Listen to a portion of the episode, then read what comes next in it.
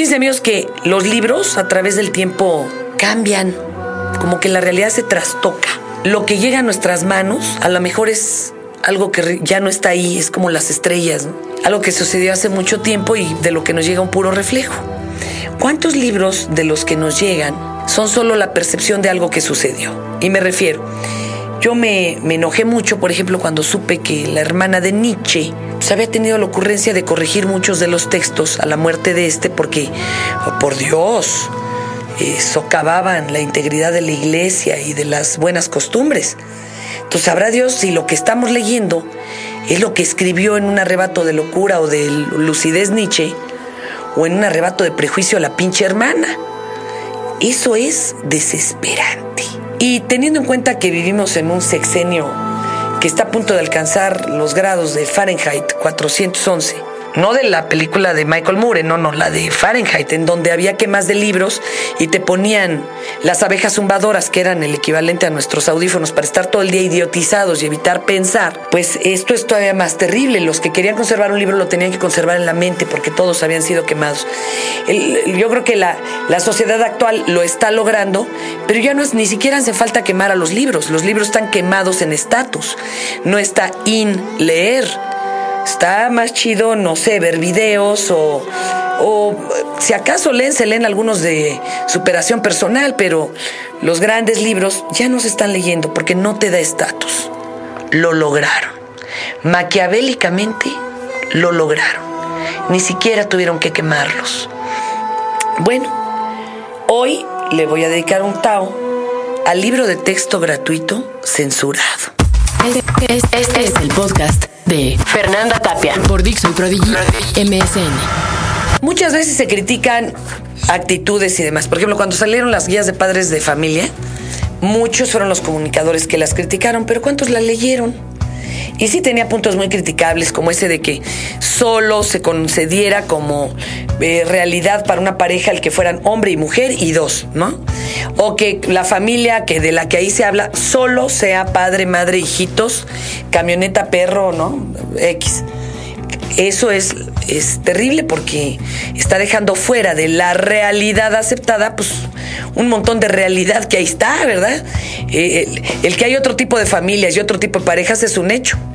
Estos cuates tienen su percepción de Foxilandia y eso es aparte. Entonces tampoco me quedé con las ganas ahora que salieron estos libros de texto gratuitos para secundaria, censurados en Guanajuatito. Ay, Guanajuatito, perdón los que nos oyen allá, pero bueno hay mucha, mucha gente terrible. Eh, en, estos libros no son como los de primaria, los libros de texto de secundaria se editan varias formas, es decir, hay tres de biología o cuatro, hay tres o, o cuatro de español, y el maestro tiene la libertad de elegir el que quiere impartir él.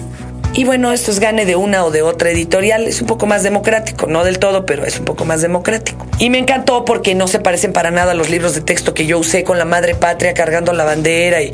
No, no, no, no. La presentación es preciosa. Están hermosamente ilustrados y demás. A mis manos llegó uno de los de los que estaban censurados de editoria, Ediciones Castillo, ese libro que le llamaremos como de ciencias naturales, ¿no? Y me eché un clavado a este, ese libro de ciencias, a la página 224. Ahí hay una, una foto de unos chimpancés dándose unos besos de trompita.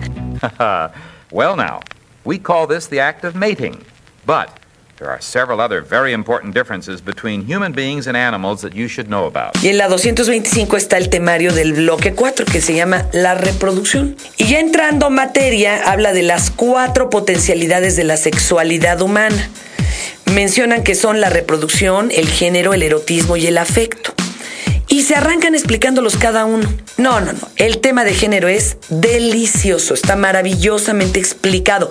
Yo regresaría a la nocturna a cada mendigo servidor público, nada más para que cursara esta materia, ¿verdad? Que para la mayoría ni siquiera existe. Te dicen, qué jodidos es equidad. Es un día especial para ti.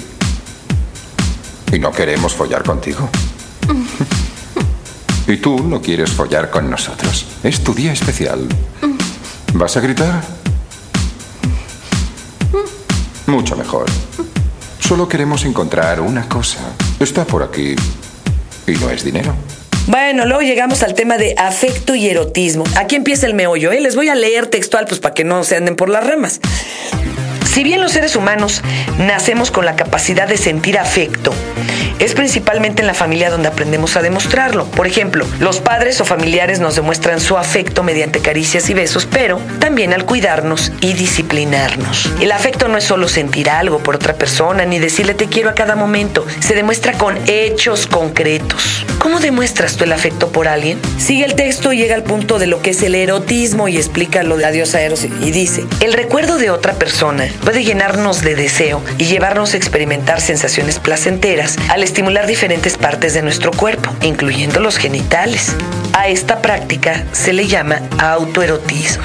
Si bien estimularnos a nosotros mismos puede ser una manera placentera de reconocer nuestra anatomía y nuestras propias sensaciones, también puede ser una manera de sentir y disfrutar los cambios que físicamente experimentamos en cada etapa de nuestra vida. Es importante que todas las personas tenemos derecho a estas sensaciones de goce y placer provenientes del contacto con nosotros mismos, aunque no existe una manera única de definir ni de entender lo que es una relación sexual. Podemos decir que consiste en que dos personas se acaricien y estimulen mutuamente, sintiendo y haciendo sentir goce.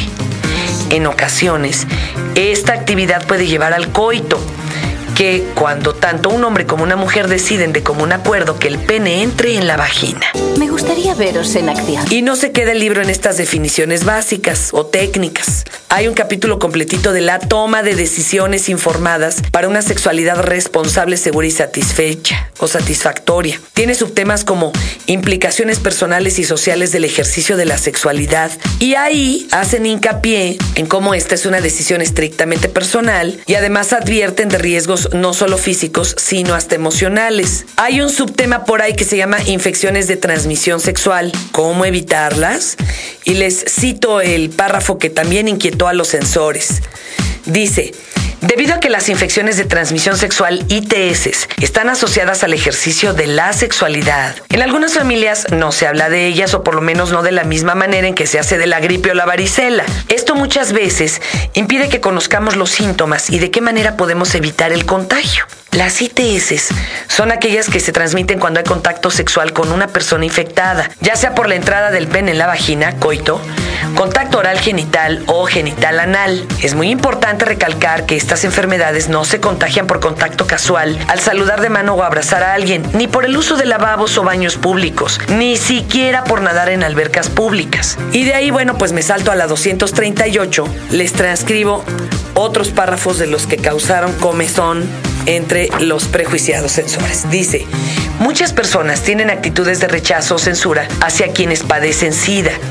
Estas actitudes no son más que actos de discriminación, lo cual tal vez te parezca raro, pues alguien que tiene diabetes o sarampión no es abandonado por su familia, obligado a dejar la escuela o despedido de su trabajo. El SIDA genera estas actitudes en la gente probablemente por tres razones. Se contagia principalmente por vía sexual, es incurable y es mortal. Aunado al anterior, debido a que los primeros casos de SIDA conocidos ocurrieron en homosexuales, algunas personas creen que la enfermedad se relaciona con homosexualidad, lo cual es falso. Si discriminar a alguien por homosexualidad es un acto de intolerancia, discriminar a un enfermo por suponer que puede serlo es poco razonable y compasivo. Después el libro avanza a otro que es un subtema sexo seguro y sexo protegido. Y ahí siguen Ah, pues este, las exclamaciones que casi causan apoplejía a los timoratos. Dice, la abstinencia consiste en no tener relaciones sexuales y al ser esta la vía de contagio de las ITS, se evita el riesgo de contagiarse. La expresión sexo seguro se refiere a evitar el coito y otras formas de intercambio de líquidos corporales y únicamente expresar nuestro deseo mediante besos, caricias y otras formas de manifestar afecto y generar placer. También se considera sexo seguro si dos personas sanas tienen relaciones sexuales exclusivamente entre sí. Por último, el sexo protegido es la forma de tener relaciones sexuales, incluido el coito, usando preservativo o condón. Un condón es una funda muy delgada hecha de látex que se coloca en el pene al momento del coito. Al usarlo correctamente impide el paso de líquidos corporales durante la relación sexual y con ello la transmisión de enfermedades o un embarazo no deseado. La eficacia, dice el libro, del condón es del 97%. Incluso noten que aclaran ¿eh? la, la, la eficacia. Tener relaciones sexuales, incluso en el caso del sexo seguro protegido, es una decisión importante. Saber usar el condón no significa estar preparado para las relaciones sexuales y menos aún para el coito. En ocasiones sentimos un gran cariño por alguna persona que acabamos de conocer y si esta corresponde a nuestros sentimientos, es posible que pensemos en tener relaciones sexuales. Sin embargo, si bien es cierto que en ocasiones nos enamoramos muy rápido, también lo es que podemos desenamorarnos mucho más rápido. Y si después de tener relaciones sexuales no volvemos a ver esa persona, si este fuera el caso y ocurriera un embarazo, ¿qué sucedería? En la película debo decir que no, pero en la vida real me como pollas así de grandes. Ah, soy caperucita roja y quiero ser actriz. Bueno, se ha dicho, no existe una edad para iniciar la actividad sexual. Muchas veces no se planea. Es algo que ocurre de manera espontánea al estar con la pareja. Ese momento depende de las decisiones y circunstancias de cada persona, pero siempre será importante considerar hacerlo con responsabilidad. Y hablan también de que pues no existe condón para el alma y los raspones morales y todo el asunto. Yo quisiera decirle a los sensores, que les inquietan tanto estas, estas situaciones como autoerotismo, relaciones anales, eh, relaciones, ya digámoslo así, coito entre jóvenes. Y miren que aquí hablaron solo de parejas, no se dijeron, no dijeron en ningún momento que se valían tríos y demás. Que hay realidades brutales. Cada vez más jóvenes empiezan a más corta edad su vida sexual y la mayoría refieren a la encuesta nacional de la juventud que lo hacen sin condón. Que actualmente la prueba de amor no es hacer el amor, sino tener relaciones sin condón, porque dicen, pues así me demuestras que me amas. No, chavos. Si te ama, que se ponga condón. La chava puede ponerlo, por Dios. Y que la verdadera libertad es que respeten nuestras decisiones que cada vez hay más embarazos jóvenes, que falta mucha información, esos son hechos. Todo lo que ustedes piensen, señores sensores, de esta información son puras percepciones. Y no le están haciendo bien a ninguno de los jóvenes todas esas esos caudales de prejuicios. Piénsenlo. Acabas de escuchar el podcast de Fernanda Tapia por Dixon Prodigy MSN.